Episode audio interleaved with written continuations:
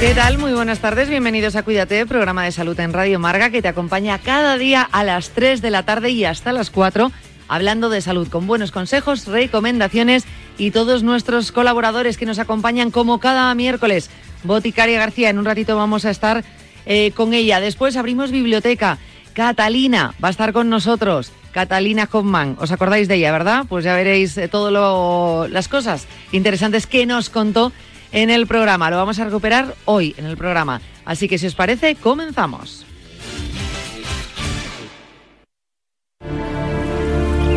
Según completo el recorrido, dejo algo de mí en cada meandro. Mis aguas plateadas te hacen eterno, grano de uva, en el espíritu de los que buscan tu plenitud tras el reposo. Soy el río Duero, donde nace el vino. Bodegas Lleiroso. Lleiroso Crianza y Reserva, Ribera del Duero.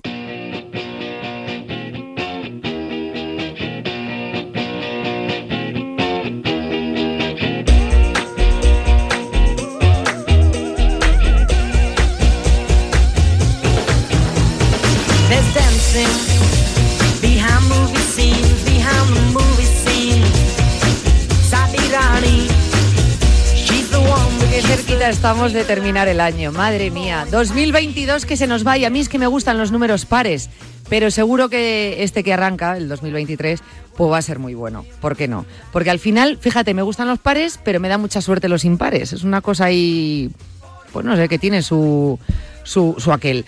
Eh, vamos a empezar nuestra sección. Vamos a seguir pasando eh, unas fiestas mm, lo más cuidadas posibles, porque aunque es verdad que son como las primeras navidades un poco más desahogados de reglas, normas eh, y encorsetamientos con todo esto del coronavirus, pues todavía hay que tener un poquito de precaución y cuidado, aunque yo creo que es una medida que ya la tenemos un poco dentro, ¿no? Como aprendida y entendida. Estoy con Boti, Boticaria García, iba a decir Boti García, pero eso me suena muy mal. Boticaria García, Marian García, ¿qué tal? Muy buenos días, buenas tardes. Bueno, Bot- Boti García, buenos días. Es que es eh, una mm, política eh, activista LGTBI plus muy conocida y entonces cada vez que sale en la tele Boti García, Boti García, pues me escribe un montón de gente en plan, pero esa no eres tú, ¿no? Digo, no, no, Ah. eh, tenemos en común el nombre. A ella la llaman Boti, no sé cómo se llama ella realmente, pero ella es Boti García. Botifacia, a lo mejor, o mm, no, Eh, eso es no, Bonifacia, no Botifacia. Eh, Botifacia no lo he oído nunca, está... Botifacia, me parto. Por darle la vuelta al nombre, yo que sé, a lo mejor, no sé, porque en mi cabeza de repente sonó bien Botifacia, pero según lo nombraba, pues no. Eh, Pues se llama, se llama María Dolores. mira, me se lo estaba diciendo también mi compañero. Eh, María Dolores, eso es. María Dolores, voy a buscarla. María Dolores García Rodrigo y es la actual directora general de Diversidad Sexual y Derechos LGTBI del Ministerio de Igualdad desde 2020. Vale, va. ¿Y no pone por qué le llaman Boti? Pues no, estoy aquí viendo la Wikipedia y, no, pero bueno, si nos está escuchando o alguien que conoce a Boti García lo sabe, eh, pues la verdad que me hace ilusión saberlo, porque, a ver, yo lo de Boti es de boticaria, de hecho de pequeña me llamaban Boti a mí en el cole, creo que lo he contado alguna vez, pero de María Dolores a Boti, no lo sé, no sé esta mujer cómo ha acabado, cómo ha acabado ahí. Pues yo tampoco lo sé. Oye, sí que nos lo digan porque yo ya también tengo ahí como, no sé, la curiosidad. Porque lo tuyo venía de cuna el tema de la farmacia, eso lo tenemos claro. Que efectivamente que nos lo habías dicho. O sea, en el colegio ya tenían claro que tú ibas a terminar siendo farmacéutica. La de lengua decía, no, comunicadora.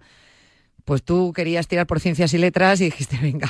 Uy, el que me tiró mucho los trastos eh, en el sentido eh, Profesional. profesional hablando, eh, que hay que tener mucho cuidado con esto, eh, fue el profesor de latín. El profesor de latín, eh, que a mí me gustaba muchísimo el latín, y él me ponía siempre deberes extra y cosas porque lo disfrutaba mucho. Y entonces un día me, me dijo, bueno, el año que viene, en segundo de BUP, que soy muy vieja, eh, eh, ¿qué vas a elegir en, para tercero? ¿Ciencias? ¿Letras? Y le dije, no, no, yo ciencias puras. Eh, y me dijo, pero si tú lo tuyo es el latín. Y le dije, ya, eh, creo que se llama Pedro Antonio. Digo, pero no, no va a poder ser porque también me gusta mucho. Y claro, es que me gustan las dos cosas, soy muy ecléctica. Así que nada, pues un saludo para él porque él sí que lo intentó, ¿eh? Él me miraba y me decía, ¿pero en serio te vas a ir a las ciencias puras con, con lo bien que se te da el latín? Y fíjate, el mundo ha perdido una latinista. Jolín, pues qué pena. Bueno, qué pena tampoco, te quiero decir. O sea, sí es verdad que siempre relacionaba mucho el latín con las ciencias y con las matemáticas, pero de ahí quizá eh, lo que te gusta la sección y todo lo que habla Emilio del Río. Exactamente, el latinista tuitero, por eso somos, somos muy amigos y todo lo que tiene que ver con, con la literatura, con la filología, a mí me encanta y me- bueno, tengo todos los libros, eh, bueno, el, de estilos periodísticos, de etimología, de- en fin, no me voy a enrollar con esto, pero que a mí me mola un montón todo el tema de origen de, de las palabras. ¿Ves? Ya sabía yo que tenía que venir por algún lado, porque yo te he visto cómo habla Emilio del Río y cómo estás diciendo, madre mía, y, y tomas buena nota de todo lo que dicen. Pues nada, Pues sí, la verdad, la, la verdad, la verdad que sí. Y es que los lo estás diciendo, o sea, todos los palabras, los nombres de los virus, de las bacterias, la etimología, los, a ver, la evolución eh, en el- del griego y el latín, ¿no? O sea, los términos médicos, matemáticos, físicos, eh, los pusieron ellos. Así que ahora cuando estudias cualquier cu- cuestión en microbiología o en botánica, el latín y el griego están ahí, es maravilloso. ¿ves? Pues la chica de las bacterias, nada, que empezaremos Eso a es, hacer esta es. sección en latín. ¿Te imaginas? Ostra, no, ni de coña. Ya no, a veces nos dices algún palabra que ¡Ave, entiéndelo tú. Cesárea, te voy a llamar a partir de ahora. Uy, qué mal suena también. cesárea. Ay, ay, ay, ay, ay, ay. Oye, que me toca, que me toca revisión ginecológica y lo de la cesárea suena regular. Lo tienes ahí como muy también, ¿no? Oye, por cierto, que hablando de revisiones ginecológicas, creo que tenemos que empezar a hablar más de temas ginecológicos y de los bajos en esta sección. Creo que ya, después de tanto tiempo, tantos años que llevamos, Jane, va siendo hora de meter mano ahí abajo. Sí, es sepas. verdad. Ahí te lo dejo para el año que viene, ahí te lo dejo. Porque hemos hablado alguna vez de, de otras cosas que tienen que ver con los bajos, pero por ejemplo, ahora hablando de ginecología, tema regla y todo esto no lo hemos hablado. Y alguna vez, por ejemplo, eh, aquí si ha habido alguna entrevista con alguna deportista o con el tema de las reglas que afecta a las deportistas chicas, eh, porque es un tema que afecta, se ha quedado ahí, no se ha hablado mucho más ni se ha profundizado y también hay mitos y leyendas sobre este tema y a mí sí me gustaría hablar de ello. Hemos hablado del cacaculo pedopis mucho, Mucho. Eh, pero pero nos falta ahora meter meter mano ahí en la zona ginecológica, en esa zona cero, que es importante. Así que, vamos, para, para enero te digo yo que te cae un temita. Dice, te lo dejo para el próximo año. Pues, eh, pues en una semana o dos ya estamos, perdona. Lo estamos hablando. Ay, Dios mío, 2023 como viene. Pero igualmente nosotros todavía quedan celebraciones. Queda Nochevieja, queda Año Nuevo, queda Reyes, queda comer las sobras de todas las Navidades, que eso dura un par de semanas. Y obviamente pues aquí te juntas con familia. Y yo precisamente de este tema quiero hablar, porque es verdad que no es lo mismo a otras Navidades, gracias a Dios, pero que está el coronavirus todavía. Las gripes, que quizá le hemos dado o le estamos dando más importancia de la que se la veníamos dando años atrás, gracias al coronavirus o gracias a, a que también, bueno, pues eh, si nos vamos informando, vemos que está siendo más fuerte, en fin, gripe A, gripe B. Bueno, al final estamos rodeados.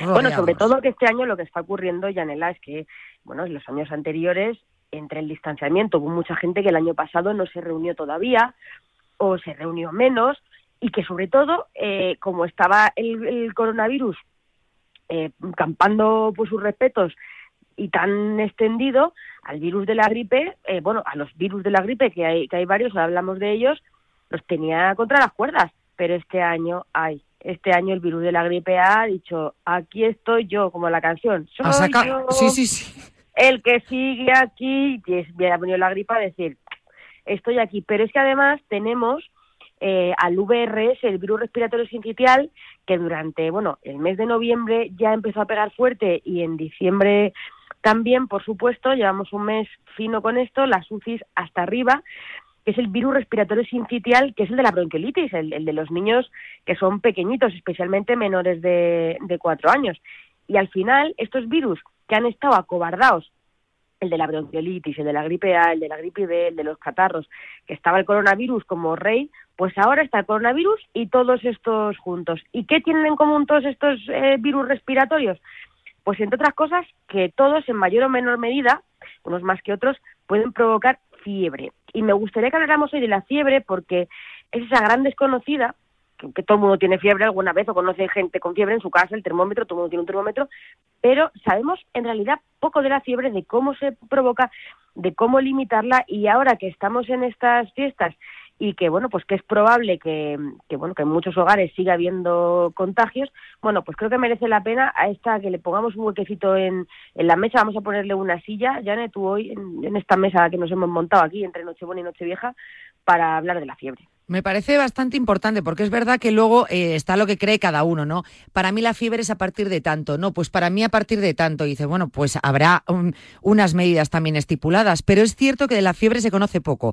Eh, yo estoy caliente, tengo fiebre, punto. Pero ¿qué es la fiebre? ¿Por qué se provoca y todo esto? Es verdad que ahí tenemos, tenemos bastantes dudas. Me parece bien conocer a nuestro protagonista de hoy, porque realmente, ¿qué es la fiebre?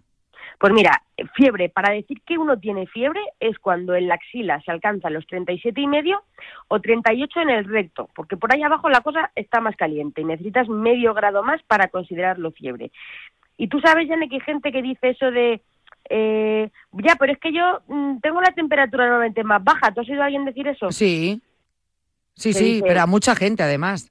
Dicen, yo es que como tengo 35 de normal, cuando tengo 36 es fiebre. Bueno, pues eso es un mito. No hay fiebre si no se alcanzan los 37 y medio en la axila los 38 grados en el culete. Es verdad y es cierto que la temperatura normal puede variar entre unas personas y otras, algo, un poquito. De hecho, también cambia a lo largo del día. Si te mides la temperatura 24 horas, por la mañana temprano es la- el valor más bajo y al final de la tarde hay un valor más alto. De hecho, que por la caída de la tarde, cuando uno tiene fiebre, es cuando más sube la temperatura. Pero lo máximo que varía es 0,6 grados. O sea, es decir, que somos mm, carne mm, y hueso, un sistema biológico con poquita variación entre nosotros. O sea, 0,6 grados es lo máximo que puede haber en temperatura normal entre dos personas. Entonces, para que se considere fiebre, 37 y medio o 38. Fíjate tú de lo que realmente es y lo que nosotros creemos, ¿no? Eh, o decimos, dependiendo de cada caso. Pues no, eh, es lo que se considera y punto, lo que tú dices. No, es que generalmente tengo 35 y medio y ya tengo 36,2, tengo un fiebrón. No, pues oye, pues no, 37 y medio. Eh, pero al final, ¿por qué aparece la fiebre? Bueno, pues vamos a ver. La fiebre aparece porque hay unos compuestos que se llaman pirógenos. Eh, como ocurre en un espectáculo pirotécnico, en los fuegos artificiales, primero hace falta pólvora y que alguien encienda la mecha, y aquí los que encienden la mecha son los llamados pirógenos, que son los microbios, los virus, las bacterias o los compuestos que producen esos microbios. Es decir, la fiebre es una reacción normal del cuerpo que, que generalmente aparece cuando hay una infección por virus o bacterias, ¿vale? Entonces, son esos los virus, las bacterias o las sustancias que generan, eh, y lo vamos a decir otra vez, me gusta a mí, esos pises o peretes de bacterias, las bacterias están ahí, en este caso serían los gargajos de, de, de bacterias, bueno, van generando compuestos que son capaces de prender la mecha, pero la fiebre es nuestra amiga porque es la respuesta que tiene nuestro cuerpo para combatir la infección y para activar las defensas. La fiebre, de verdad, está aquí con nosotros en la mesa y es buena gente. O sea, que en el fondo, claro, es bueno porque es como un aviso, que si no, no tendríamos el, el aviso realmente que ahí está ocurriendo algo. Pues un aviso eh, pues bastante importante. Oye, tengo fiebre, algo está ocurriendo, vamos a mirarlo. Pero claro, la fiebre al final, o, o siempre hemos pensado que puede llegar a tener unas consecuencias, ¿no? Sí, claro, eh, pero tengo buenas noticias también. Hoy todos son buenas noticias. Es que la Navidad es este buen rollo. ¿Te has dado cuenta? Papá Noel de la salud eres. Vamos, la fiebre por sí misma no causa daño cerebral, ni ceguera, ni sordera, ni muerte, que os he dicho mucho. Ay, que te, la sordera, la ceguera. Pues no. Es verdad que a muchos pacientes eh, le da miedo que la fiebre les produzca daños, pero lo que es una elevación modesta de la temperatura de manera transitoria, es decir, que tú pases de 38 a 40 grados, eh, cuando hay una infección aguda, eso en general se tolera bien. O sea, aunque haya fiebre elevada, no es la fiebre la que va a causar el daño, sino la enfermedad por la que se tiene fiebre. Entonces, ¿qué puede hacer la fiebre? Hombre, pues claro que algo hace. Escalofríos, sudor, malestar, sofocos, calor. Esos son los síntomas, eh, los- los- las consecuencias de la fiebre, mejor dicho, pero no es nada, no es un daño irreversible. Pero cuando hablamos por encima de los 40, porque ahí ya sí que salta la alarma y es como que nos va a pasar lo peor. Ahí la cosa ya sí se pone fea. A partir de 40, por encima de 41, ahí ya puede haber daños. Normalmente cuando aumenta tanto la temperatura es por lo que se llama en términos técnicos hipertermia ambiental grave. Hipertermia ambiental grave. ¿Qué significa esto? Hace mucho calor en el exterior, te sube la fiebre y aparece el golpe de calor, ¿vale? Eh, de esto hablamos en verano, el golpe de calor. ¿Qué es el golpe de calor? Hace mucho calor fuera y eso aumenta la fiebre. Pero a veces también sube por encima de 40. Ojo ahí, si se toman drogas ilegales, por ejemplo la cocaína, o algunos medicamentos tipo anestésicos, medicamentos antipsicóticos, ¿vale? O sea, con todo esto podría, podría aumentar la fiebre. Y, y nuestro cuerpo, que, cuando sube tantísimo la fiebre, eh, ¿qué es lo que le ocurre? Bueno, pues que nos achicharramos. Eh, cuando hay mucho calor, ¿qué pasa? Pues que mm, en lenguaje científico se le llama desnatura, desnutra- Des- desnaturalización de las Eso te iba a decir. te- me voy a poner yo a rectificarte o a ayudarte con la palabra, ni de broma. Eso es, eso es, sí, por favor, ayúdame, Des- Yanela, porque... Venga, dilo tú. El desnaturalizador que lo desnaturalice, buen desnaturalizador será. ¿Eh? que me estás poniendo a prueba en medio de las fiestas. Dale, dale, dale. Desnaturalización. Muy bien, desnaturalización, ¡Oh! Que iba a seguir la canción y de pero repente ya he dicho, no, pero nos hemos quedado ahí porque ya hemos hablado que las drogas mal, eh, entonces no, no puede ser. Caca. Eh, eso es fatal. A ver, la desnaturalización, ¿qué significa eso? Ya no se nos olvida. Pues que las proteínas se estropean con el calor. Y mira, esto lo vamos a entender muy fácil, lo de la desnaturalización de las proteínas. Tú piensas, cuando tienes un filete, tú piensas en un filetaco ahí de carne cruda y que lo echas a la sartén. ¿Qué le pasa? Porque se fríe, se, se, se churrasca, Pero tú qué notas en el filete? Porque se va quemando por fuera, ¿no? Ajá. Y, y- Y va, y va cambiando, ¿no? de color un poco. Se va poniendo, hola, se va poniendo, claro, ne- ne- marroncillo, negrecillo. Me encanta lo de ala como si lo estuvieras viendo. De, ala, ala, se me está quemando el filete. Es que he Pues- visto mi mano en una sartén realmente y dije yo, ¿qué me pasaría? La... Y yo, ¡uh! Esto se churrasca. Estaba pensando en un filete, no en tu mano, Yanela, que te estás quedando sin huella digital. Levanta la mano de ahí, levanta la mano de ahí que te quemas. Me he ido, me he ido al extremo, al extremo. Al extremo. Mira, eh, si tú coges ese filete, que este- tenemos todos ahí ese filetaco, y lo, lo metemos en la, en la sartén o lo metemos en, en un horno, pues cambia el color, la textura, lo que es rojito se pone marrón, lo que era más blandito se pone un poco más duro. Pues eso es lo que pasa en nuestro cuerpo por encima de 41 grados. Eh, da, da lugar a que no funcionen bien las células, los órganos, aumenta la coagulación y aumenta incluso el metabolismo en un 10-12%. Entonces, la gente que tiene insuficiencia cardíaca, respiratoria, eh, esa sobrecarga eh, puede agravar su estado, ¿no? Entonces, y luego, claro, en algunos niños es cierto que la fiebre podría causar eh, convulsiones febriles. Esas son algunas de las consecuencias. Pero sí que es cierto que por encima de 41 ya el cuerpo se chicharra un poquito y hay que tomar medidas. Madre mía, y tanto que hay que tomar medidas. Bueno, es verdad que a algunos todavía, pues en en cuanto tienes 38 te vas a urgencias. Pues a lo mejor no, no sería el motivo. Primero prueba, ¿no? A ver si la puedes bajar de otras maneras. De hecho, aquí me viene una duda. Porque siempre me ha venido duda con esto. ¿Qué me tomo? ¿Paracetamol o, o- o ibuprofeno? Bueno, pues esa es una gran duda. Por cierto, por cierto, mm, ¿te acuerdas de lo del dolor de muelas que dijimos el otro día con Sí. el dolor de muelas? Sí. Bueno, el dolor de muelas no, el dolor con brackets. Eh, Eso, que decías que, que no tomásemos el antiinflamatorio porque en el fondo es bueno, ¿no? Eso es. Tener esa pequeña hinchazón, entre comillas, para que se muevan los dientes. esa inflamación que nos provocan los, los brackets. Bueno, pues en este caso de paracetamol y ibuprofeno para la fiebre, para el dolor y la fiebre, primos hermanos. ¿Cuál es la diferencia? Pues que el ibuprofeno es antiinflamatorio, como decíamos el otro día, pero para bajar la fiebre mm, los dos son útiles.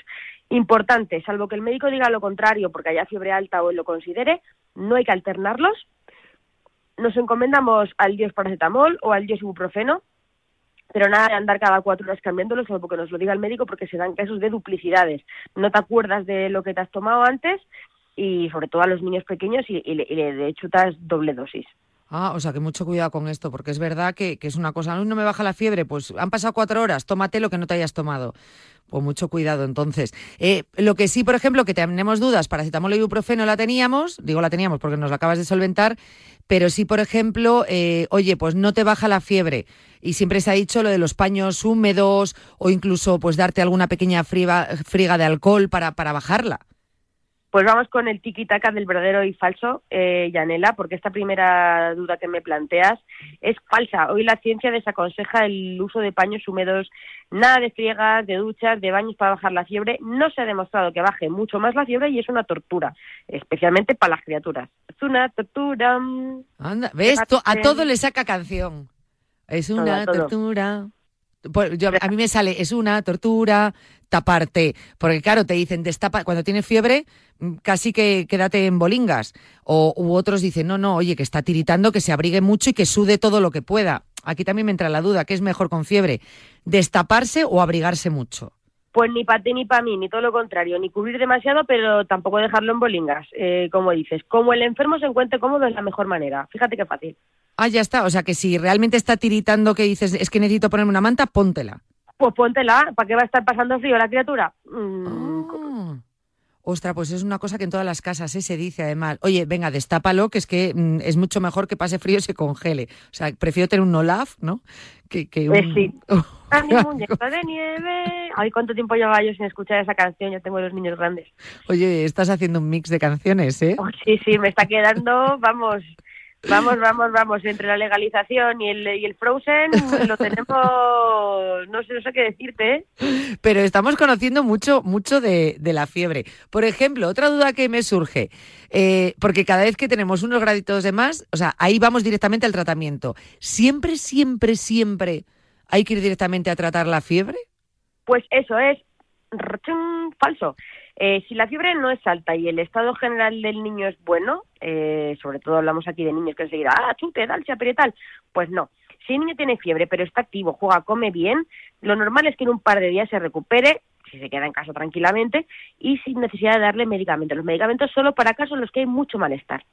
Vale, o sea, solamente si hay muchísimo malestar, que, que lo estemos pasando mal, oye, que, que hay veces que se pasa está mal. tranquilo, tiene 38, pero está el tranquilo jugando a su bola, pues no es necesario. Pero sí, por ejemplo, porque en mi casa es, yo tengo fiebre, a lo mejor lo típico llama mi madre, oye, pues tengo un poco de fiebre y tal, bebe mucha agua, tómate sopitas, mucho líquido. ¿Esto sí? Esto es verdadero. A ver, hidratarse es muy importante y además eh, se suda. Lo ideal es tomar agua, eh, aunque hay muchas alter- alternativas para hidratarse, eh, caldos, consomé, yogures, algún batido de fruta, té, o sea, lo que a uno le apetezca. Vale, vale, pues bien, pues lo que te apetezca, pero hidrátate. Em, otra cosa, eh, que hemos venimos de estos meses de vacunas y todo, y es una, por ejemplo, es una costumbre que también nos ha quedado de la vacuna del coronavirus. Eh, siempre hay alguien, o gente que piensa, oye, antes de ir a ponerte la vacuna, tómate un paracetamol o un ibuprofeno, porque así si vas a tener reacción, te la quitas. Eh, bueno, a ver, mm, esto es falso porque no se ha demostrado que pueda prevenirlo. Si aparecen molestias, entonces se trata y ya está.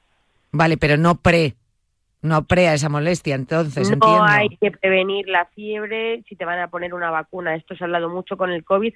Me tomo, no es necesario cuando te aparezca eh, la inflamación o el dolor, pues entonces te tratas, pero medicalizar por medicalizar, pues no es necesario, especialmente en niños pequeños. Antes hablabas de los virus y las bacterias, pero, por ejemplo, siempre que la, la fiebre salta, ¿siempre es que hay un virus ahí que está atacando? Pues mira, esto es falso. La gravedad de la fiebre no es, eh, no viene determinada si la provoca un virus o bacterias. De hecho, la mayoría de los cuadros febriles en la infancia mm, son causados por virus y menos por bacterias. Vale, o sea que esto también es importante tenerlo en cuenta. Pero eh, también se piensa, eso sí, que las fiebres altas son las más peligrosas de todas. Pues eso es falso. A veces la fiebre puede ser muy alta simplemente porque hay un resfriado común. En otro caso, hay fiebre leve que es eh, una infección grave, pero la fiebre es leve, ¿no? Entonces, bueno, como complemento a la toma de temperatura hay que estar muy alerta que aparezcan otros síntomas, vómitos, dificultad para respirar, presencia de manchitas en la piel, malestar general, es decir, hay otros síntomas eh, que nos pueden levantar la, pie, la, liebre, la pista, eh, sobre si es grave o no. Vale, o sea que estemos pendientes de esos otros síntomas, porque claro, es lo que decía al principio, aquí se marca la, muchas veces la duda que, tenemos todos en cuanto hay personas que en cuanto tienen 38 directamente se van a urgencias y a lo mejor no tendrían que ir.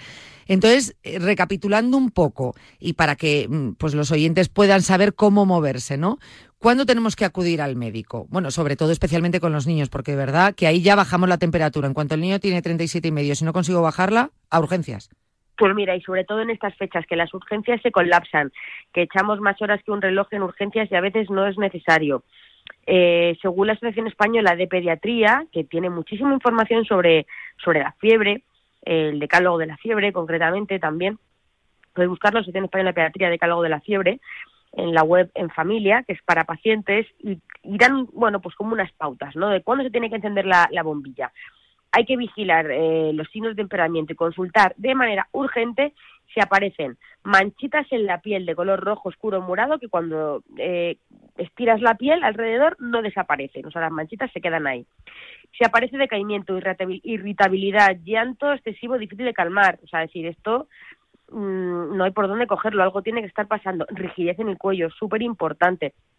Podemos estar hablando de una meningitis, convulsión, pérdida de conocimiento, dificultad para respirar, si se marcan las costillas, si se hunde el esternón, si se, oyen silbidos o, o pitidos o la respiración es muy agitada, en vómitos o cuando hay una diarrea persistente o muy abundante, si llega a haber deshidratación, eh, también es, un- es una pista eh, para ir a urgencias. Si no hay orina o la orina es escasa, y luego, importantísimo, siempre, si el niño tiene menos de tres meses de edad, los niños bebés, los que son pequeñitos, tienen que ir al médico con urgencias si tienen fiebre. Vale, en el caso de los más pequeñitos. Pero bueno, es importante tener en, en, eh, claros esos síntomas, ¿no?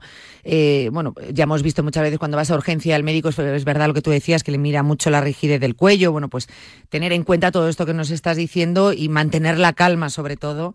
Eh, como digo, que en muchos casos, en cuanto empiezan a subir unos graditos, pues ya nos preocupamos. También es normal, ¿no? Es el miedo ese que tendrá como padre pero ojo, que hay que mantener la calma, sobre todo porque vamos a ayudar al niño a que también la mantenga y, bueno, pues que luego hay otros síntomas ¿no? que nos pueden dar pistas de cuando ya tenemos que ir al médico. Esto lo tenemos que tener muy claro.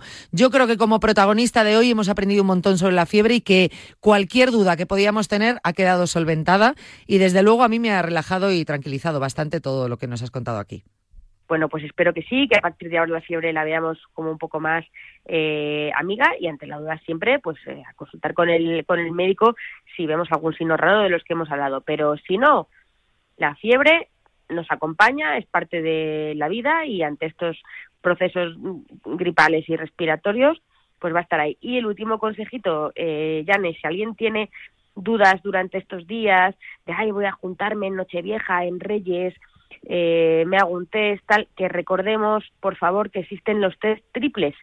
Eh, no compremos test individuales, sino triples, de los que te marcan si tienes gripe A, gripe B o coronavirus. Tienen exactamente el mismo precio que los test normales, el precio está regulado y ahora mismo, pues esta temporada que está viendo bastante gripe A, podemos salir de dudas y decir, oye, mira, no tengo COVID, tengo COVID, pero tengo gripe. Pues si tienes gripe tampoco tienes que ir a ver al abuelo, tampoco tienes que ir a ver a tu bebé, mm, sobrino eh, recién nacido. Es decir, no todo es COVID, obviamente hay muchos virus, pero esos virus también son contagiosos y pueden ser graves para personas vulnerables. Así que, ante la duda, ya os digo, si os hacéis un test, que sea el triple. Eso es el test triple, porque es cierto que decimos, ah, bueno, es gripe, entonces ya puedes ir. Pues ojo, no, que también es un virus y hay que tener mucho cuidado. Eh, Boti, que lo pases muy bien en Nochevieja. Y qué, qué pena me da decir esto, pero realmente son siete días. Que te veo el próximo año. Bueno, que como se dice esto, feliz entrada y salida, ¿no? Jane, vamos a ser unos clásicos. Eso, hombre, feliz salida de año, que me gusta esa frase. Y que, y que lo pases fenomenal, que no me cabe duda que así va a ser. Hombre, ya te lo digo yo, este año en Cantabria me lo voy a pasar pipa con toda mi familia allí, que somos un montonazo. Eh, y que 2023 lo pasemos juntas durante todo 2023 y aprendiendo mucho contigo como, como cada año. Boti, muchas gracias. A vosotros siempre un besazo. Un abrazo muy fuerte. O sea que si me voy de vacaciones puedo ver la casa cuando quiera. Es que irme y dejarla vacía. Puedes irte tranquila, ya está todo instalado. Con el móvil puedes ver la casa en todo momento, solo tienes que pulsar aquí. Además, si alguien intentara entrar, lo detectamos antes. Mira, fíjate, hay sensores de puertas y ventanas, y la cámara de fuera también nos avisaría. Y si hace falta, podemos enviar a uno de nuestros vigilantes. Protege tu hogar frente a robos y ocupaciones con la alarma de Securitas Direct. Llama ahora al 900-103-104.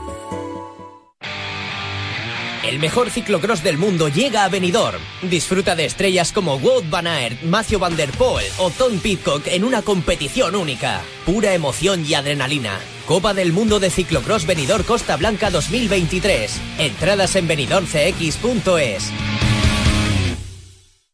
Radio Marca.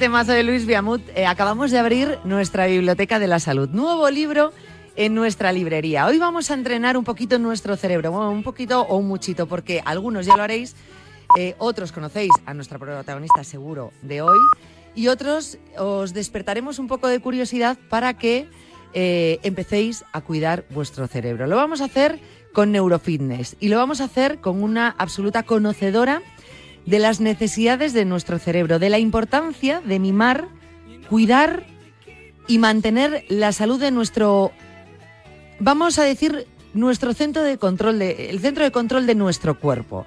Ella es Catalina Hoffman, es terapeuta ocupacional, especialista en estimulación cognitiva y entrenamiento cerebral, divulgadora de esta necesidad para nuestra salud, creadora del método Hoffman y el método Neurofitness. Hace unos días ha publicado su nuevo libro, Neurofitness aplicado, técnicas para cuidar y mantener en forma tu cerebro. Y voy a saludarla ya. Catalina Hoffman, ¿qué tal? Buenas tardes. Muy buenas tardes, ¿cómo estáis? Bueno, muchas gracias por estar con nosotros. No sabes qué ilusión me hace poder hablar contigo. Ay, yo estoy feliz, he de decirte, porque me hace a mí también tanta ilusión y poder compartir algo tan importante, tan necesario y que hasta ahora se hablaba tan poquito como es nuestro cerebrín, que yo creo que todos nuestros oyentes van a decir, ¿cómo que cerebrín? ¿Esto qué significa? Hombre, claro, ¿qué significa? Porque decimos, vamos a cuidar nuestros músculos, vamos a cuidar nuestra alimentación, nuestra salud. El cerebro lo dejamos ahí un poco... Total, eh, abandonadillo. Totalmente, es como si tuviese un ente propio ahí y decimos, bueno, este me acompaña, yo sé que está ahí, pero a no ser que me duela y me dé molestias... Exacto. No me preocupo de más, ¿verdad? Viene a ser un poco eso, así como tratamos nuestro cerebro. Totalmente porque lo has dicho genial. Por un lado, siempre atendemos a un dolor, es decir, me duele la cabeza, me tengo que tomar algo para calmar, atendemos a una necesidad que consideramos primaria, tengo que cuidarme, alimentarme bien, dormir bien, pero dejamos a un lado lo que asumimos que tiene que estar bien. Y es que eso es algo que es increíble, tú no puedes asumir. Yo siempre digo que vamos como pollo sin cabeza, que de cuello para abajo nos cuidamos un montón, pero luego de cuello para arriba, aquí, absolutamente nada. Y yo lo que quiero que, pues ahora nuestros oyentes entiendan que el cerebro no solo hay que trabajarlo cuando de repente tengo un despiste o cuando voy cumpliendo más años. No, no, no, no. El cerebro hay que trabajarlo siempre. Fíjate, desde bebitos. O sea, con las mamis embarazadas ya les enseño a cómo poder trabajar a sí mismas para incluso comunicar dentro del útero materno, como cuando un bebé acaba de nacer, de qué manera se le puede estimular. ¿Por qué? Porque el cerebro es una absoluta caja de sorpresas y está creado de manera muy primigenia para protegernos, ¿no? Es decir, el cerebro como órgano está creado para decir, vale, tengo que mantener a Cata viva, por lo tanto, si yo siento que está bien, todo está en orden, pero si está nerviosa, no identifico realidad de ficción y entonces disparo cortisol, que es una hormona de estrés, disparo adrenalina y estoy en constante angustia. ¿Y sabes el gran problema de esto? Que asumimos que esto es lo que toca y es lo que tiene que ser. Y eso es algo que es increíble. O sea, parece que lo que nos ha venido es lo que tenemos que asumir que está. Y aquí vengo yo para decir. Mm, mm, mm, no, no, no, no. Esto se puede entrenar. Pues fíjate, era una de las cosas que quería preguntarte si, si entrenar nuestro cerebro tenía edad. Eh, pues me encanta. Es que me arrebata cuando me hacéis esas preguntas porque, desgraciadamente, todo el mundo al que le preguntas, te diré que el 99% de la gente dice que no es lo mismo un cerebro de 30 que un cerebro de 80 que un cerebro de 15. Pues yo te puedo decir que el cerebro no tiene edad. ¿Por qué? Porque, fíjate, la píldora de la eterna juventud a nivel cerebral, ¿sabes cuál es? Mm, no. La curiosidad. Y esto es algo súper importante que tenemos que entender. Aquí estamos hablando de que nuestro cerebro tiene que estar en constante actividad. El cerebro de por sí es súper vago. Entonces no va a hacer nada que le saque de su zona de confort, va a intentar automatizar procesos. Oye, me levanto por la mañana, ya tengo mi hábito, me ducho el café, me voy, salgo, entro, tú, tú, tú, tú, casi ni pienso lo que hago. Y pensamos, ah, qué bien, ¿no? Pues no, eso no está bien. Cuando realmente hemos automatizado tanto, estamos acomodando mucho al cerebro. Si no tenemos ganas de cambiar hábitos, de cambiar cosas, curiosidad por aprender cosas distintas, nuestro cerebro se acomoda. ¿Qué quiere decir eso? Cuando tú por ejemplo, activas curiosidad, lo que estás haciendo es que se activen nuevas rutas neuronales. ¿Y qué es una ruta neuronal? Una comunicación entre neuronas. Cuanto más le des pensamientos, cuanto más hagas que salga un poquito de su zona de confort, más vas a hacer que ese cerebro trabaje. Por tanto, tú puedes tener 10 años, 15 o 20 y ser muy inactivo intelectualmente, acomodarte, o puedes tener 80 y ser súper activo intelectualmente. La diferencia real entre un cerebro de 4 años y uno de 90 es la actividad que des y eso es la conectividad que le des mediante el aprendizaje. Eso es la clave. Fíjate, o sea que la zona de confort es un gran enemigo para el cerebro. Es como, pues según lo que estás explicando, es como el sedentarismo famoso que dicen los entrenadores eh, de un gimnasio, ¿no? Por ejemplo, fíjate, me encanta el símil, exactamente. O sea, nosotros estamos, eh, siempre decimos, ¿no? O lo que nos enseñan, tú estudia mucho, mucho de una cosa, hazte súper bueno, súper bueno en una cosa, porque cuanto más sepas de una cosa, mejor. Yo digo, eso es cierto, pero cuanto más sepas de una cosa, en muchas áreas de tu vida, no solo en una. Porque si tú te centras, por ejemplo, a simplemente decirme, mira, yo soy un gran lector, entonces yo, mi pasión es la lectura y yo devoro libros y los devoro porque, claro, como leo tanto, estoy muy bien entrenado. Te diré, muy bien, tus áreas cerebrales están mantenidas, pero no están entrenadas. Porque si tú siempre lees, tu cerebro ya asimila, cada vez lo hace mejor, pero están muy encajonados, como que están, hay un grupo de neuronitas en una casa que está encantado de juerga todo el día, pero es que tienen que saber que pueden abrir la puerta y pueden conocer a los vecinos y ver quién más hay en la urbanización y moverse. Entonces, por ejemplo, yo a los grandes lectores les digo, tienes tu cerebro súper bien mantenido, pero yo quiero que lo entrenes. Empieza cambiando, por ejemplo, de temática, porque siempre devorarás seguro libros de estas áreas. Cambia el área empieza a leer en alto. De repente lee en alto y escúchate, anda. Y eso ya te está haciendo que salgas dentro de lo que te gusta, de tu zona de confort, pero te entrenes. Te das cuenta que lo que normalmente, como nos gusta, y además nos sentimos bien, porque eso nos eleva la autoestima ver que hacemos una cosa bien, lo mantenemos ahí. Pues yo te enseño a cambiar un pelín eso. Claro, claro, claro. si es que tiene todo el sentido. Al final, em, cuando hablamos de neurofitness, es entrenar el cerebro, perfecto pues tenemos que entender esto exactamente igual como, como nuestro cuerpo, como entrenamos en el gimnasio nuestro cuerpo, es lo que nos está explicando. Lo que pasa que teniendo en cuenta que la parte del cerebro se entrena de manera distinta. No vamos a levantar pesas, pero se trata de empezar saliendo de esa zona de confort con esas pequeñas, pequeños pasitos, ¿no? Porque claro, al principio puede decir uno, vale, sí, muy bien, yo tengo que entrenar el cerebro, ¿y ahora qué hago? ¿Crucigramas? No. No. Entiendo que habrá 800.000 formas de entrenar el cerebro y de empezar a entrenarlo. Sí, y fíjate, y partimos de la base por algo muy sencillo, porque lo que me acabas de contar es una frase que escucho mucho, ¿no? Pero ¿por dónde empiezo, Cata? ¿Qué tengo que hacer? ¿Qué, se supone que es entrenar tu cerebro? ¿Hacer sudokus? Y yo, pues no. Porque además si haces sudokus todo el rato, es lo mismo que la lectura. Tienes unas áreas muy mantenidas, pero el resto las tienes fuera. Entonces, lo primero es, vamos a entender qué es cuidar nuestro cerebro de manera básica. Lo primero de todo, tenemos que saber que los tres puntos más importantes para nuestro cerebro es el agua, que es el alimento fundamental, el agua. Fíjate, no te voy a hablar de omega 3, que también, frutos secos, aguacates también, pero yo empiezo por lo básico, agua, oxígeno y silencio neuronal, que ahora os voy a explicar qué es. Agua, hidratación constante, muchos poquitos a lo largo de todo el día. No, Cata, yo bebo un litro de agua al día dos litros, ¿cómo lo bebes? Ah, no, pues me pongo una botella, cloc, cloc, cloc, cloc. El cerebro necesita que vayas dando sorbitos a lo largo del día, que bebas de manera constante, porque la hidratación es importantísima porque la masa encefálica tiene un componente enorme de agua. Y si queremos que vaya bien, necesitamos estar hidratados. Fíjate, hay mucha gente, y pasa mucho en niños, es que no se concentra. No sé qué pasa, se despista un montón y lo que les pasa es que no están bien hidratados. Como una no planta. Les pasa otra cosa. Sí. Como una planta, igual, es verdad. Exactamente igual. además la ves bonita cuando la riegas, a mí que me encantan las plantas, dices, ay, qué bonita estás. Y cuando está tristona, dices, ¿pero qué te pasa? Anda, es verdad, pues no te ha regado suficiente, ¿sabes? Pues eso, justamente igual. El segundo punto es el oxígeno, y me dirás, Cata, estás, estás respirando, ¿a qué te refieres? Pues es a lo que yo llamo la inspiración consciente.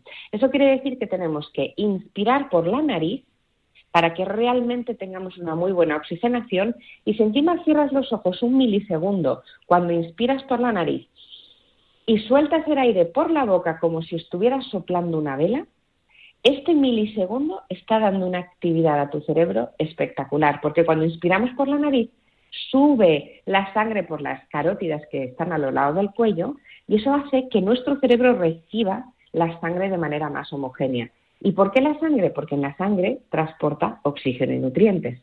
Entonces, fíjate, una acción tan sencilla lo que puede ayudar a tu cerebro. Cuantas más veces lo hagas a lo largo del día, pues mucho mejor. ¿Cómo ventilar la habitación? Exacto. Mira, mira, mira qué bien lo estamos entendiendo. Me encanta. y tus ejemplos son maravillosos. Madre mía. y ahora vamos con el tercero. Sí, pero es muy bonito porque es verdad que este es un mundo complejo. Pues, yo llevo muchísimos años estudiándolo y es verdad que a nivel de literatura es muy difícil de poderlo explicar y cuando lo bajamos hacia el terreno como estamos haciendo tú y yo, pues para nuestros oyentes es una maravilla, ¿no? Porque lo pueden lo pueden asimilar a cosas muy básicas de tu día a día que puedes entender por qué es tan importante. Claro. Porque eso es lo que yo creo que es nuestro cometido, ¿no? Por lo menos siempre que divulgo y explico, me, gusta mucho que la gente entienda, aunque no tenga conocimiento, que lo puede hacer por sí mismo. Es que eso es básico. Son cosas que tú vas a poder siempre practicar, tú. No vas a necesitar ayuda. ¿sabes? Así que me parece bonito. Y ahora vamos a esta parte del silencio neuronal y me dirás, ¿qué es eso? Bueno, pues una de las cosas más importantes que yo creo que me gustaría que hoy os quedarais eh, es que el cerebro no descansa nunca. Cuando tú te vas a dormir, el cerebro se despierta, porque es el momento que más trabajo tiene que hacer para lo que se llama el lavado de áreas cerebrales, no limpia de toda esa proteína nociva que no necesita. Por tanto, al no descansar nunca, nosotros tenemos que fomentar que el cerebro tenga descanso. Y la gente normalmente piensa que el descanso es, ah, pues mira, me voy a tirar al sofá un ratito, voy a ver una peli, me voy a dar un paseo. Está fenomenal cambiar de aires, ¿eh? está fenomenal hacer cosas distintas. Eso ayuda mucho, pero no descansa el cerebro. Eso te cambia de aires, te libera, te mejora muchísimo la neuroquímica, pero el descanso per se solo lo conseguimos con lo que yo llamo el silencio neuronal. Los que me estéis escuchando y meditéis, os doy la enhorabuena, porque ya estáis haciéndolo bien. La meditación es una forma de silencio neuronal. Yo como sé que hay muchas personas que vienen a mí día a día y me dicen, Cata, yo no consigo meditar. Yo soy incapaz de quedarme 20 minutos, 40 minutos, una hora en silencio. Yo mm, me vienen los pensamientos y no puedo. Pues lo que hago y he creado son unas meditaciones cortitas que además utilizo música que yo compongo para el cerebro, para equilibrarte y bajarte las ondas cerebrales. Y esas meditaciones son de 6-7 minutos. Y si no sabes meditar, siempre digo, ponte los auriculares y escúchame porque te llevo unos viajes preciosos.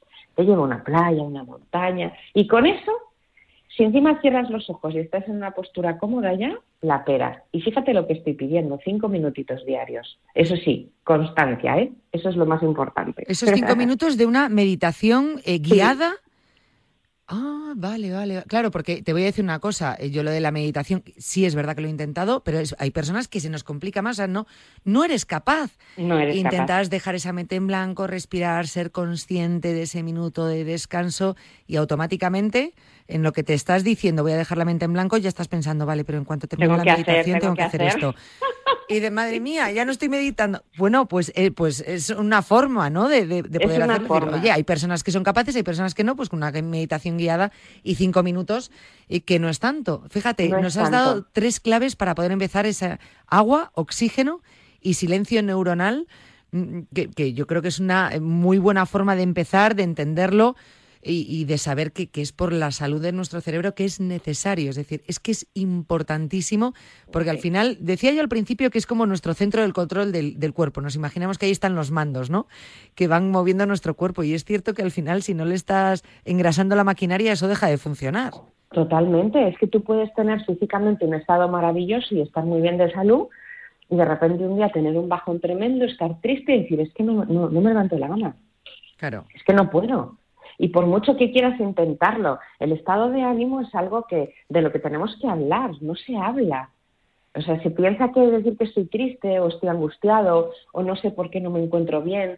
No, mucha gente, pero muchísima, es que lo tengo todo y siento que no tengo nada. Bueno, es que si a eso está pasando, por tu mente está pasando una serie de pensamientos, sentimientos que tenemos que poder guiarte y ayudarte. O sea, hay que contarlo. Está bien no estar bien. O sea, no, tenemos que estar siempre con la sonrisa y luego estar por dentro hundidos, pero sí tenemos que tomar riendas, si eso es lo que nos pasa, ¿no?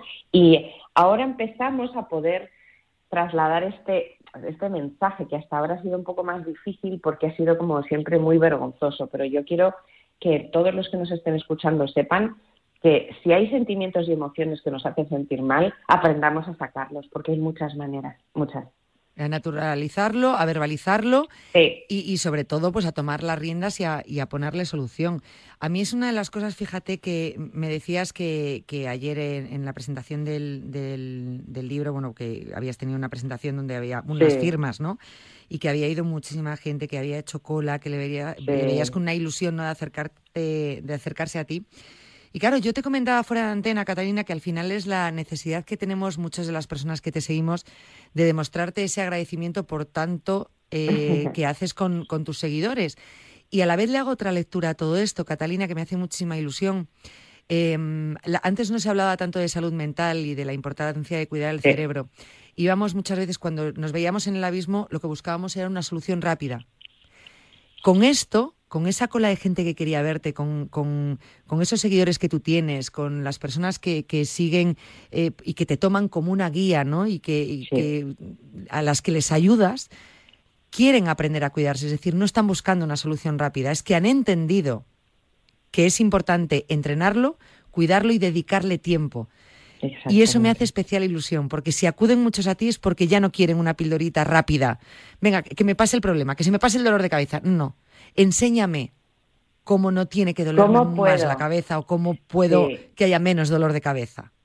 Sí, sabes una cosa preciosa que yo se me pone la piel de gallina cada vez que lo veo, ¿no? Porque por eso además yo quise eh, hacer un esfuerzo como llevo muchos años haciendo, ¿no? Generar muchísimo recurso gratuito, dar la posibilidad de que la gente lo pruebe, que siempre da como miedo al principio, ¿no? Decir, pero esto no es para mí, pero esto qué significa yo, pero vamos a ver, te doy todo lo que quieras.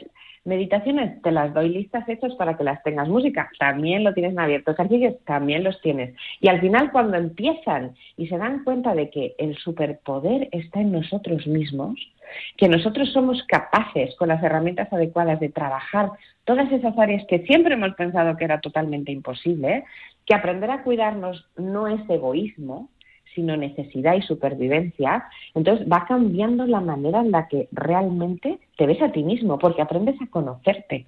¿Tú sabes lo importante que es eso? Que pocas veces nos preguntamos a nosotros mismos qué queremos, porque siempre tenemos que pensar qué quieren los demás o cómo puedo. No, no, no, no, no. Yo siempre, eh, y en esto, fijaros, os va a quedar muy gráfico. Cuando tú estás en un avión y, tienes una turbulencia o de repente hay algo que se complica y te saltan las máscaras de oxígeno, lo primero que te dice el sobrecargo es que pónganse ustedes la máscara de oxígeno antes que a nadie para poder después atender a la gente que tienen al lado. Eso es la vida. Si tú no te pones la máscara de oxígeno a ti mismo en ese avión, es que ni te salvas tú ni salvas a tus hijos, a tus padres, a tus hermanos o a una persona que quieras ayudar. Pero en cambio, si tú te pones la máscara a ti primero, vas a tener la fortaleza, vas a estar tú muy bien y vas a hacer que el resto de tu entorno esté muy bien, ¿no? Y eso es la salud cerebral y eso es el autocuidado al final. Desde luego, el autocuidado. Qué importante, qué importante, y por ahí empieza todo, el autocuidado. Eh, importante para la prevención, para todo, para absolutamente todo. Eh, si somos padres, incluso para dar ejemplo a nuestros hijos cuidándonos nosotros. Dices, no, es que tengo que cuidar a mis hijos. Espera, es ley de vida, ¿no? Si tus hijos también ven que tú te cuidas, ellos también se van a cuidar. Exacto, exacto. Qué, qué bueno lo que acabas de decir, de verdad. Me parece tan, tan, tan importante.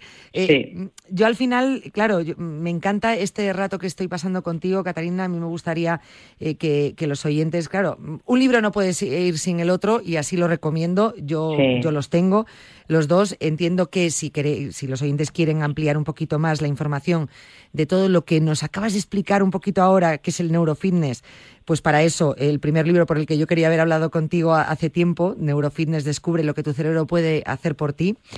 Y luego, eh, ahora tenemos el que tienes ahora mismo, ¿no? Neurofitness aplicados y esas técnicas para cuidar y mantener eh, en forma nuestro cerebro. O sea, que lo podemos, ahí nos vas a enseñar pues distintas técnicas, un poquito más técnicas de lo que nos has explicado ahora. No nos has explicado por qué y cómo empezar, ¿no? Exacto. Una de las cosas tan bonitas que os vais a encontrar en los dos libros es que el primer libro, evidentemente hay que empezar por el primero porque te enseña, profundiza en el cerebro, lo puedes entender. Es de una manera muy sencilla, todo el mundo, aunque no conozcas el cerebro, vas a poder aprender de él y la gente que lo conoce pues es un refuerzo y es un complemento muy bueno. Entonces, en la primera parte de esto es son dos de una trilogía, ahora mismo tenemos los dos primeros. En esa primera parte nos adentramos en que conozca la gente el cerebro de una manera distinta, con esa profundización que hemos hablado, ¿no? Redes neuronales, neuronas, viniendo a trasladarlo con un lenguaje muy cercano. Y ahí empiezo a hablar de técnicas, las más básicas, para poder empezar. El, justamente neurofitness aplicados, el siguiente paso. Una vez tenés el primero, vas a querer, porque estos son manuales para toda la vida al final, porque lo vas a repasar constantemente. Y en ese, en ese segundo libro, el neurofitness aplicado, te da técnicas para absolutamente todo. O sea, ¿de qué manera puedo mejorar mi estudio? ¿Cómo puedo hacer que me concentre? Oye, si estoy nervioso, ¿cómo me puedo calmar? Todo lo que tú te puedas imaginar que te pasa en tu día a día de una manera muy sencilla y lo puedes hacer tú.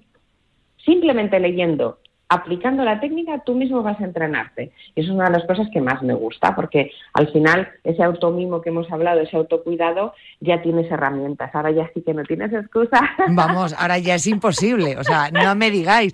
No es decir, vale, ya lo he entendido, ya está, pues ya lo haré. No, es que ahora ya te voy a dar las técnicas. Es que ahora ya, con todo lo aprendido, te tienes que poner manos a la obra, no me fastidies. Madre mía, ya nos has adelantado. Vale, que es una trilogía, o sea que perfecto. Con lo cual yo, yo me uno a esa recomendación. Primero, con Neurofitness vamos a entender un poquito más lo que nos has explicado aquí. Luego, ese segundo libro con las técnicas. Que, que, de verdad yo creo que es necesario para que nos guíen y nos, nos den ejemplos de cómo podemos entrenar nuestro cerebro. Eh, yo como te sigo y sé quién eres, eh, me gustaría recomendarle a los oyentes, ya no solo las redes, sino que tú también tienes dentro de tu método Hoffman eh, talleres, cursos, donde, bueno, pues quien quiera aprender, pues puede un poquito ir más allá, que me parece también buenísimo. en fin, o sea, luego lo que no sabía es lo de las meditaciones guiadas, ¿dónde las tenemos? ¿En, pues tu podcast o dónde? Pues fíjate, yo creo que además eso es muy bueno. En la página web hay una pestaña que pone recursos gratuitos, ¿Sí? así que si se meten en, mi web, que es catalinahoffman.com, eh, yo creo que es sencillo, eh, ahí tienen todo, pero de todas maneras, si no, en YouTube, que es un canal, como sabéis, en abierto, están todas las meditaciones. En las plataformas de música, pues por ejemplo en Spotify hay varias, está la música, que hay ya 10 discos, o sea que tenéis muchísima música, que como es binaural, eh, os recomiendo que la escuchéis con los dos auriculares, porque es mucho más efectiva y es para que quien escuche la canción no sea tu oído, sino la corteza cerebral y te calma mucho, la utilizamos mucho para dormir, para concentrarte, para estar tranquilo si estás nervioso. Las aplicaciones son infinitas. Luego también está el podcast, que lo recomiendo porque ayuda un montón. O sea, el podcast te guía mucho, así que hay muchos recursos. Y luego el Club Neurofitness, que es un club también gratuito, donde tú te inscribes y recibes todos los días un vídeo mío explicándote una parte del cerebro y un ejercicio y un reto para que hagas diario. Madre mía, o sea, si es que más fácil no lo puedes poner, ya te lo digo. más fácil es imposible. Bueno, pues yo diría que, hiciésemos completo contigo ya directamente. Eh, llevas la intemerata de años, 20 años, más de 20 años, eh, conociendo el cerebro, eh, ayudando a cuidar el cerebro, hablando también desde la experiencia, ¿no? Y, seguro que descubriendo año tras año y con experiencias nuevas cosas sobre el cerebro, o sea que, yo creo que es la, con, la mejor, ¿no? Con contigo cómo podemos ponernos a, practicar ese entrenamiento claro, yo creo que tan lo que importante. Te has dicho, claro, lo que te has dicho es fundamental. Al fin y al cabo somos profesionales sociosanitarios que nos encanta lo que hacemos. Yo llevo dedicada a esto toda la vida y adaptándome a los cambios, porque imagínate un coronavirus lo que ha supuesto para el cerebro, una pérdida de un olfato, una pérdida de memoria, pues em, he creado, pues como tú muy bien decías, formaciones específicas, pues mira, vamos a trabajar la recuperación de ese olfato, vamos a trabajar que antes te concentrabas bien y ahora no, y eres muy joven, y porque hemos tenido un montón de casuísticas ahora con todo lo que hemos vivido estos últimos años, y todo eso tiene solución. Lo que necesitamos es enseñar a, entrenar a la gente a que él tenga esa solución. Yo siempre digo que yo soy como un entrenador y las personas que entreno son mis deportistas de élite. Entonces mis deportistas me dicen, Cata, yo me quiero ir a Olimpiadas y quiero ganar un oro. Digo, muy bien, yo te llevo Olimpiadas y ganarás el oro, pero necesito que hagas y que entrenes, porque no puedo saltar yo la pérdida por ti. Yo te voy a decir la técnica de cómo hacerlo, pero el entrenamiento lo tienes que hacer tú. Y al final eso es muy bonito. Y la gente que se forma conmigo, eh, que además hoy en día es todo online y luego tengo muchas cosas presenciales que ya hemos vuelto al mundo presencial también, pues es precioso porque la gente realmente se da cuenta de que pueden hacer mucho más de lo que pensaban por ellos mismos, que es posible y que no necesitas horas de dedicación, que eso es lo que asusta. Claro, es que, es que eso, eso es lo que muchas veces nos, nos, nos frena en, en, en todo, ¿eh? en todo lo que tenga que ver con el autocuidado, eh, ya sea en elaborar un menú para alimentarse bien, ya sea en hacer ejercicio físico, ya sea en entrenar a nuestro cerebro, en descansar. Es decir, todo parece que nos lleva tiempo. Pues hay muchas cosas que no lleva tanto tiempo. No, y ojo, que lo que lleve tiempo es porque es necesario. es que es así. Es que no lo es verdad. O sea, pues chico, hay cosas que no se le puede quitar ese tiempo, pues no se puede quitar y punto. Pero en este caso que tampoco nos estás pidiendo tanto, tanto tiempo. No, no, Simplemente pues, pues que sea una rutina, ¿no? Un hábito. Eh, diario y, tan importante y necesario. Eh, te voy a intentar arrancar una promesa, porque tú has dicho la palabra trilogía. Sí. En el tercero tienes que venir aquí al estudio conmigo. Ay, venga, prometido. Y además está aquí, vamos a dar fe. Y te doy un súper apapacho. En el tercero sí o sí voy ahí contigo. Es, por favor, te lo pido. Eh, de hecho, dirán que un apapacho, sí, un abrazo del alma de los de Catalina Hoffman, de esos que te, que te abrazan y te envuelven. Es, mi palabra favorita y creo que es la parte más bonita. O sea, un apapacho, esos abrazos bonitos, largos, de corazón con corazón, que te elevan la oxitocina, que te hacen sentirte súper felices, por favor, apapacharos mucho, pues yo te lo voy a dar a ti, ahí te lo daré. Pues mira, aquí te lo juro que, has levantado la oxitocina, pero mucho. Eh, de verdad que sí.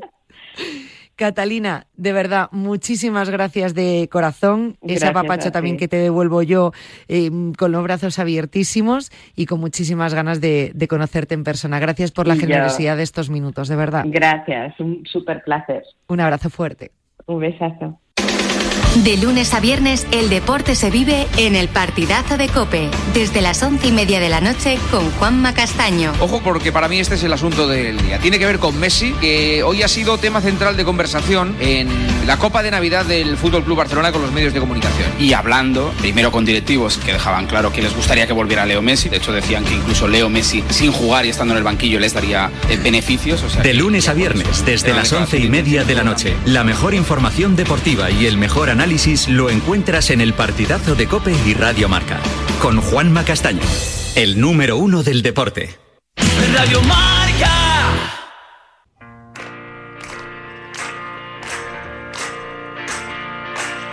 Qué pena, ¿verdad? Que una hora se hace corta, sea para recuperar momentos que hayamos vivido en Cuídate, para lo que sea. Cuando se habla de salud, se hace siempre corto, porque lo que importa es la salud. Radio Marca lo sabe, nosotros lo sabemos y tú lo sabes. Así que te volvemos a acompañar mañana a las 3 de la tarde aquí en Radio Marca.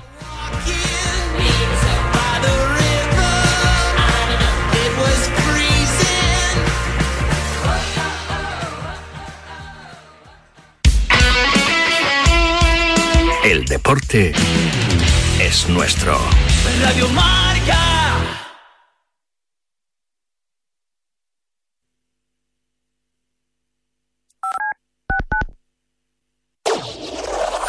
Marcador acoge de 7 a 8 de la tarde su informativo 360, dirigido por Nuria Cruz. Más de 40 voces en una hora vertiginosa de radio en la que las últimas horas cobran protagonismo.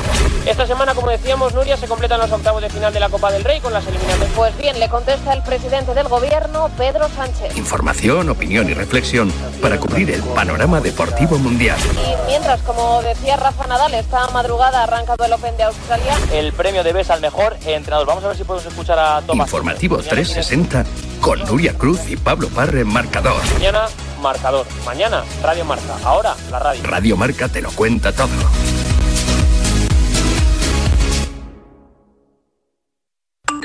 A mí una de las fotos más grandes que me he hecho ha sido con el gran David Vidal, que casi me besa por pedirle la foto. La verdad es que tengo fotos con mucha gente, con, con toreros, con futbolistas, con actores, con actrices. Y siempre mi sueño había sido hacerme una foto con Leo Messi. La foto que me falta a mí es la foto de Kiko, que mi hermana de pequeña no era de Atleti, era Kiko Gol. Pues yo foto que tengo que me hacía especial ilusión, pues es con el mismo Vicente Ortega. ¿Con quién por querer una foto? Contigo, que eres un forra carpeta camisetas, tío. Esa foto sí, la pondré hasta en la mesita de noche si es necesario. Tenemos un teléfono con WhatsApp para que envíes tus mensajes de voz desde cualquier parte del mundo. 0034 628 26 90 92. ¿A qué estás esperando? Me haría mucha ilusión.